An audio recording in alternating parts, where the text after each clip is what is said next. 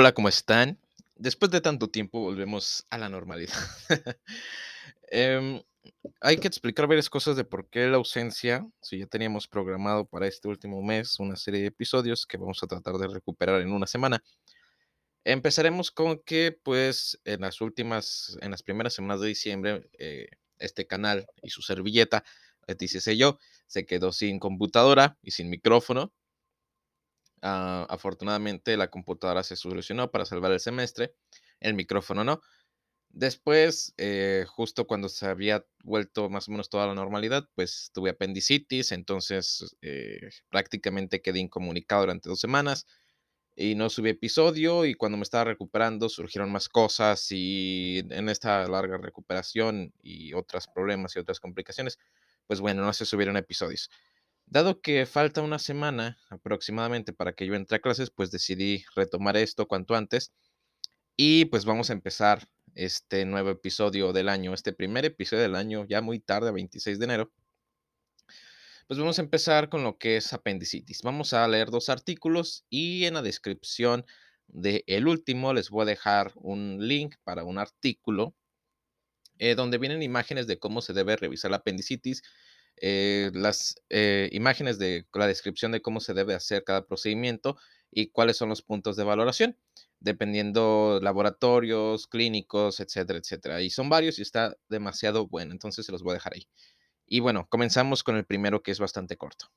Bueno, vamos a comenzar. Este es un artículo del, de junio del 2020, del 11 de junio para ser más exactos, y se titula Revisión de apendicitis aguda Antecedentes, epidemiología, diagnóstico y tratamiento. Este es un artículo de, Michael Krisak y Stephen eh, Mulroney. Mulroney, más bien. Perdón si no lo puedo escribir bien a los autores si algún día me escuchan. Muy bien, esto es muy corto. La apendicitis es una ocurrencia común tanto en la población adulta como en la pediátrica. La condición ocurre más comúnmente entre las edades de 10 a 20 años con un riesgo de por vida de 8.6% y 6.6% para hombres y mujeres respectivamente. Su diagnóstico se centra en la presentación clínica, las modalidades de imagen clasificadas según sistemas de puntuación como el sistema de puntuación de Alvarado. Se pueden utilizar varias modalidades de imagen, siendo la tomografía computarizada la más común. Para la apendicitis aguda, la intervención quirúrgica se considera el estándar de oro del tratamiento, sin embargo, la investigación reciente se ha centrado en otras modalidades de tratamiento, incluidos los antibióticos y la terapia de apendicitis retrógrada endoscópica, ERAT, para evitar complicaciones quirúrgicas. La palabra apendicitis proviene del latín, combinando apéndice e itis y significa la inflamación del apéndice. El término apéndice se acuñó en la década de 1540 para describir un crecimiento alargado de un órgano interno, la apendicitis fue descrita por primera vez en 1759 por Metier, pero en este momento se creía que el apéndice no era el origen del proceso de la enfermedad y se denominó peritiflitis, tiflitis, paratiflitis o absceso extraperitoneal de la fosa ilíaca derecha. Desde principios del siglo XX en adelante, la apendicitis se originó por una obstrucción que provocaba la secreción de líquidos por el apéndice. Un estudio anterior demostró, mediante la inserción de un dispositivo de registro eh, manométrico, que las presiones más altas resultaron en una hipercelularidad histológicamente evidente y un patrón de exudado correlacionado con, el apéndice, con apendicitis. Se informó que la mortalidad temprana secundaria a la apendicitis era del 26%. La anatomía del apéndice se ha descrito como estrecha y larga, pasando hacia arriba por detrás del ciego, a la izquierda por detrás del ilion y el mesenterio o hacia abajo y hacia dentro de la pelvis. El, tamaño promedio es de unas 9 pulgadas, está sostenido por el mesenterio y comprende tres capas. La capa, eh, disculpen, creo que lo tradujo mal. ah, la capa serosa, la submucosa y la mucosa. Ok. Sí, porque lo traduce como ceros de órganos. Entonces, desde los primeros días en adelante, la oportunidad del diagnóstico se consideró fundamental para reducir las tasas de mortalidad relacionadas con la apendicitis. El diagnóstico clínico se desarrolló para determinar si hay apendicitis presente. Charles McBurney etiquetó el punto preciso como de 1.5 a 2 pulgadas de la apófisis espinosa superior anterior derecha de línea en una línea trazada hacia el ombligo, Ahora llamamos este signo clínico el punto de McBurney. Epidemiología. La apendicitis ocurre con mayor frecuencia entre las edades de 10 a 20 años y tiene una proporción de hombre a mujer de 1 eh, 1.4 a 1. El riesgo de por vida es del 8.6% para los hombres y del 6.7% para las mujeres en los Estados Unidos. Los estudios han indicado una asociación entre la apendicitis aguda y la manifestación del cáncer colorectal. Oh. de hecho, se encontró que el 2.9 de los pacientes que padecían apendicitis aguda tenían cáncer colorectal en comparación con el 0.1% de los que no. En pacientes de 55 años o más se encontró que la apendicitis aguda estaba asociada con una neoplasia del lado derecho. El diagnóstico general de apendicitis, ya sea resecado o tratado de forma conservadora, eh, más bien ya sea eh, por cirugía o de manera conservadora, se asoció con un aumento general en la tasa de cáncer colorectal. Por lo tanto, los pacientes de 55 años o más que sufren de apendicitis aguda deben realizarse un seguimiento para someterse a un examen de, detección de cáncer colorectal. Diagnóstico. La presentación inicial consiste en dolor cólico periumbilical alrededor del intestino medio. El dolor localizado coincide con la irritación del peritoneo parietal. El dolor se intensifica durante un periodo de 24 horas acompañado de náuseas, vómitos y pérdida de apetito. En el 3.5% de las presentaciones de apendicitis, la palpación profunda de la fosa ilíaca izquierda provoca dolor en la fosa ilíaca derecha, lo que se denomina signo de Robson. Si se encuentra que el paciente tiene un signo de Robson positivo, se emplea un trago eh, de vario para confirmar el diagnóstico. Inicialmente se encontró que el trago de vario tenía una precisión del 95%. Esto pues era una técnica antigua al parecer. Actualmente el diagnóstico se realiza mediante tomografía computarizada helicoidal y ultrasonografía Doppler color con compresión eh, graduada. Se puede hacer un diagnóstico basado en el dolor persistente en el cuadrante inferior derecho y un apéndice visualizado de más de 6 milímetros de diámetro. Nuevos estudios apuntan hacia la eficacia de la resonancia magnética, indicado una sensibilidad del 96 al 96.8% y una especificidad del 96 al 97.4%. Habilitar esta nueva modalidad permitirá que pacientes como los niños eviten la exposición a la radiación y al medio de contraste intravenoso, al mismo tiempo que brinda precisión diagnóstica. Este hallazgo prevé futuras pruebas en primeras líneas de niños y posiblemente en la población general. Ahora vamos a hablar sobre el sistema de puntuación de Alvarado. El sistema de puntuación de Alvarado es uno de los más utilizados para determinar la necesidad de intervención quirúrgica por apendicitis. Vamos a ver la tabla. Vamos a poner primero la característica y después el puntaje. Dolor migratorio en fosiliaca derecha, un punto. Náuseas o vómitos, un punto. Anorexia, un punto. Sensibilidad en fosiliaca derecha, dos puntos. Dolor de rebote de enfosiliaca derecha, un punto.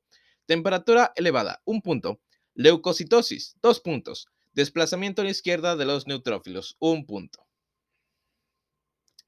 Los puntajes de 1 a 4 indican dado de alta en el hogar. Los puntajes de 5 a 6 significa ser observados y los puntajes de 7 a 10 indican la necesidad de someterse a una cirugía de emergencia. Se informa que la sensibilidad y la especificidad del sistema de puntuación de Alvarado son del 93.5 y del 80.6% respectivamente.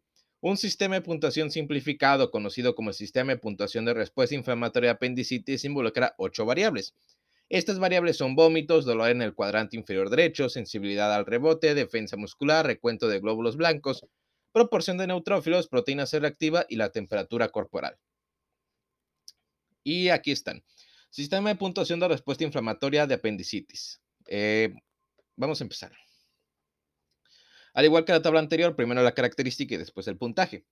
Eh, vómitos es un punto, dolor en fosa inferior derecha es un punto, Sensibilidad de rebote o defensa muscular. Ligero lo tomamos como un punto. Medio como dos puntos y fuerte como tres puntos. La temperatura corporal superior a 38.5 grados centígrados, un punto. Leucocitos polimorfonucleares del 70 al 84%, un punto y mayores al 85%, dos puntos. El recuento de glóbulos blancos de 10.0 a 14.9 por 10 a la 9 sobre litro, un punto, y si es mayor a 15.0 por 10 a la 9 litros, lo tomamos como 2 puntos. La concentración de proteína C reactiva, si es de 10 a 49 gramos por litro es un punto y si es mayor a 50, lo tomamos como 2 puntos. Los puntajes de 0 a 4 sugieren dado de alta en casa. Los puntajes de 5 a 8 significa ser observados y los puntajes de 9 a 2 indican la necesidad de someterse a una cirugía de emergencia. En un estudio se comparó el sistema de puntuación de la respuesta inflamatoria de la apendicitis con el sistema de puntuación de Alvarado y se encontró que la sensibilidad del sistema de puntuación de la respuesta inflamatoria de la apendicitis era del 93% en comparación con el 90% con el sistema de puntuación de Alvarado, con una especificidad del 85% en comparación Ah, con una especificidad del 85% en comparación con el 55% respectivamente. También han surgido otros sistemas de puntuación, incluidos el Fenio, el Scaisling, Sakis y Raja Histeri Pengiran, Anaxelec Appendicitis, Ripasa. Qué raro, lo llamaremos Ripasa. Tratamiento. El tratamiento precoz de la apendicitis es centrado en la cirugía. Ahí va un poco de historia. En 1873, en 1883 Abraham Groves realizó la primera apendicectomía electiva. En 1886, Reginald Fitz publicó el primer artículo que describía el diagnóstico precoz y el tratamiento de la apendicitis. En 1894, Charles McBurnie describió una incisión paralela al músculo recto derecho oblicuo de aproximadamente una 4 pulgadas. Se encontró que esta incisión, conocida como incisión de división muscular de McBurney-MacArthur, se asoció con una mortalidad más baja. Se han descrito cuatro ventajas con respecto al uso de esta técnica. Permite un fácil acceso directo al órgano inflamado. Se pueden colocar drenajes lateralmente con suturas necesarias solo en el peritoneo. Se puede cerrar la incisión sin riesgo de hernia y finalmente el acceso en casos de obstrucción se puede obtener sin pasar por estructuras adicionales. A mediados del siglo XX, cuando los avances quirúrgicos comenzaron a reducir las complicaciones, algunos estudios examinaron si la cirugía era necesaria o si una vía conservadora era más segura y eficaz. Se encontró una menor morbilidad con una ruta conservadora en comparación con la ruta operativa. Se agregaron antibióticos para prevenir infecciones. Con Bacillus, eh, Bacillus coli, aislado del apéndice, se empleó la adicción de un antibiótico de sulfamida. La eh, sulfanamida, perdón. Las sulfona, la sulfanilamida se utilizó por primera vez en 1940 y se administró por vía intraperitoneal como antibiótico local. Se observó que la mortalidad después de 5 años era del 0.4. Desde 1959 los estudios se han examinado, los estudios han, los estudios han estado examinando la posibilidad de tratamiento únicamente con antibióticos. Se informó una tasa de recurrencia del 37%, lo que indica que los antibióticos deben reservarse para los candidatos de alto riesgo. En la década de 1990, investigadores europeos revisaron el tratamiento de la apendicitis mediante el uso de antibióticos. Se encontró que el 80% del diagnóstico preoperatorio de apendicitis era correcto y solo uno de cada seis tenía apendicitis perforada. Se sugiere que la apendicitis no complicada pueda resolverse solo con tratamiento antibiótico. Los informes muestran que la apendicitis tratada con antibióticos tiene una tasa de éxito del 91% a corto plazo, con un 71% sin apendicectomía al cabo de un año. En los Estados Unidos, el manejo conservador con antibióticos antes de la intervención quirúrgica ha demostrado, eh, tener resultados positivos. Ah, renunciar o posponer la intervención quirúrgica permite tratamiento sin complicaciones quirúrgicas y ha demostrado que los pacientes pueden regresar al trabajo rápidamente en comparación con la intervención quirúrgica. Las pautas actuales continúan enfocándose en la apendicectomía temprana. La, le pega el micrófono. La apendicitis no complicada puede demorarse en el hospital entre 12 y 24 horas. Por otro lado, se cree que la intervención quirúrgica temprana se asocia con un menor riesgo de perforación. Se encontró que el tratamiento conservador con antibióticos un 18, es un 18% menos efectivo que el tratamiento quirúrgico. Dado el importante cruce de estudios, se recomienda continuar con intervención quirúrgica como tratamiento de primera línea. Es necesario realizar estudios futuros que empleen diferentes regímenes de antibióticos, naturales como intravenosos, para examinar la eficacia de los antibióticos y explorar la posibilidad de evitar la cirugía para pacientes que sufren de apendicitis no complicada. Se ha encontrado que el manejo no quirúrgico tiene una alta tasa de éxito de 86.1%. Por otro lado, se ha encontrado que la recurrencia de 5 años de apendicitis en pacientes tratados con antibióticos para la apendicitis aguda es del 39.1%. Están surgiendo otras modalidades eh, como, tratamiento para la apendicitis aguda. La terapia de apendicitis retrógrada endoscópica, ERAT, por sus siglas en inglés, emplea una intervención endoscópica para drenar el pus extraer fecalitos y colocar un stent cuando sea necesario. Es de destacar que el 93.8 al 95% de los pacientes no informaron recurrencia después de este método de tratamiento. La apendicectomía laparoscópica es otra modalidad que permite el alta al mismo día. Fue introducido por SEM en 1983. Se encontró que los pacientes que fueron dados de alta el mismo día después de la apendicectomía laparoscópica tenían tasas más bajas de reingreso en comparación con los que fueron hospitalizados. Otras ventajas incluyen costo, menor riesgo de infecciones de heridas y menor tiempo de recuperación. Conclusiones. La apendicitis se ha estudiado y tratado durante más de un siglo. El diagnóstico se basa en los hallazgos de imagen y la presentación clínica. Actualmente la tomografía computarizada y la ultrasonografía Doppler eh, con color con compresión graduada se emplean generalmente para ayudar en el diagnóstico. La resonancia magnética se ha mostrado muy prometedora como alternativa con la ventaja adicional de evitar la exposición a la radiación. Actualmente el tratamiento se basa en intervención quirúrgica, aunque la investigación futura busca eh, centrarse perdón, en medidas más conservadoras como con los antibióticos o con otras modalidades.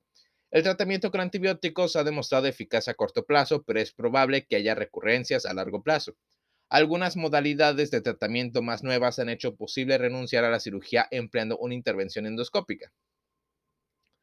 Los avances quirúrgicos con el uso de la paroscopía permiten dar de alta el mismo día, menor costo y menos complicaciones. Y eso sería todo. Les voy a dejar tres links en la descripción, en la descripción de esta cosa. del video iba a decir, pero pues no es video. Eh, la primera, pues es del artículo que leímos, que es de la revista Serious. El segundo va a ser de Appendicitis, escrita por Mark Jones, Richard López y Jeffrey Deppen, de la Stat Pierce. Y finalmente, el tratamiento, el artículo con imágenes y los distintos test de puntuación eh, de la revista American Family Physical física o fisiólogos, no sé, escrito por Matthew Snyder, Marjorie Gutier y Steven Kegel, al parecer, Kegel. Ok, muchas gracias por escucharnos. Esto sería todo.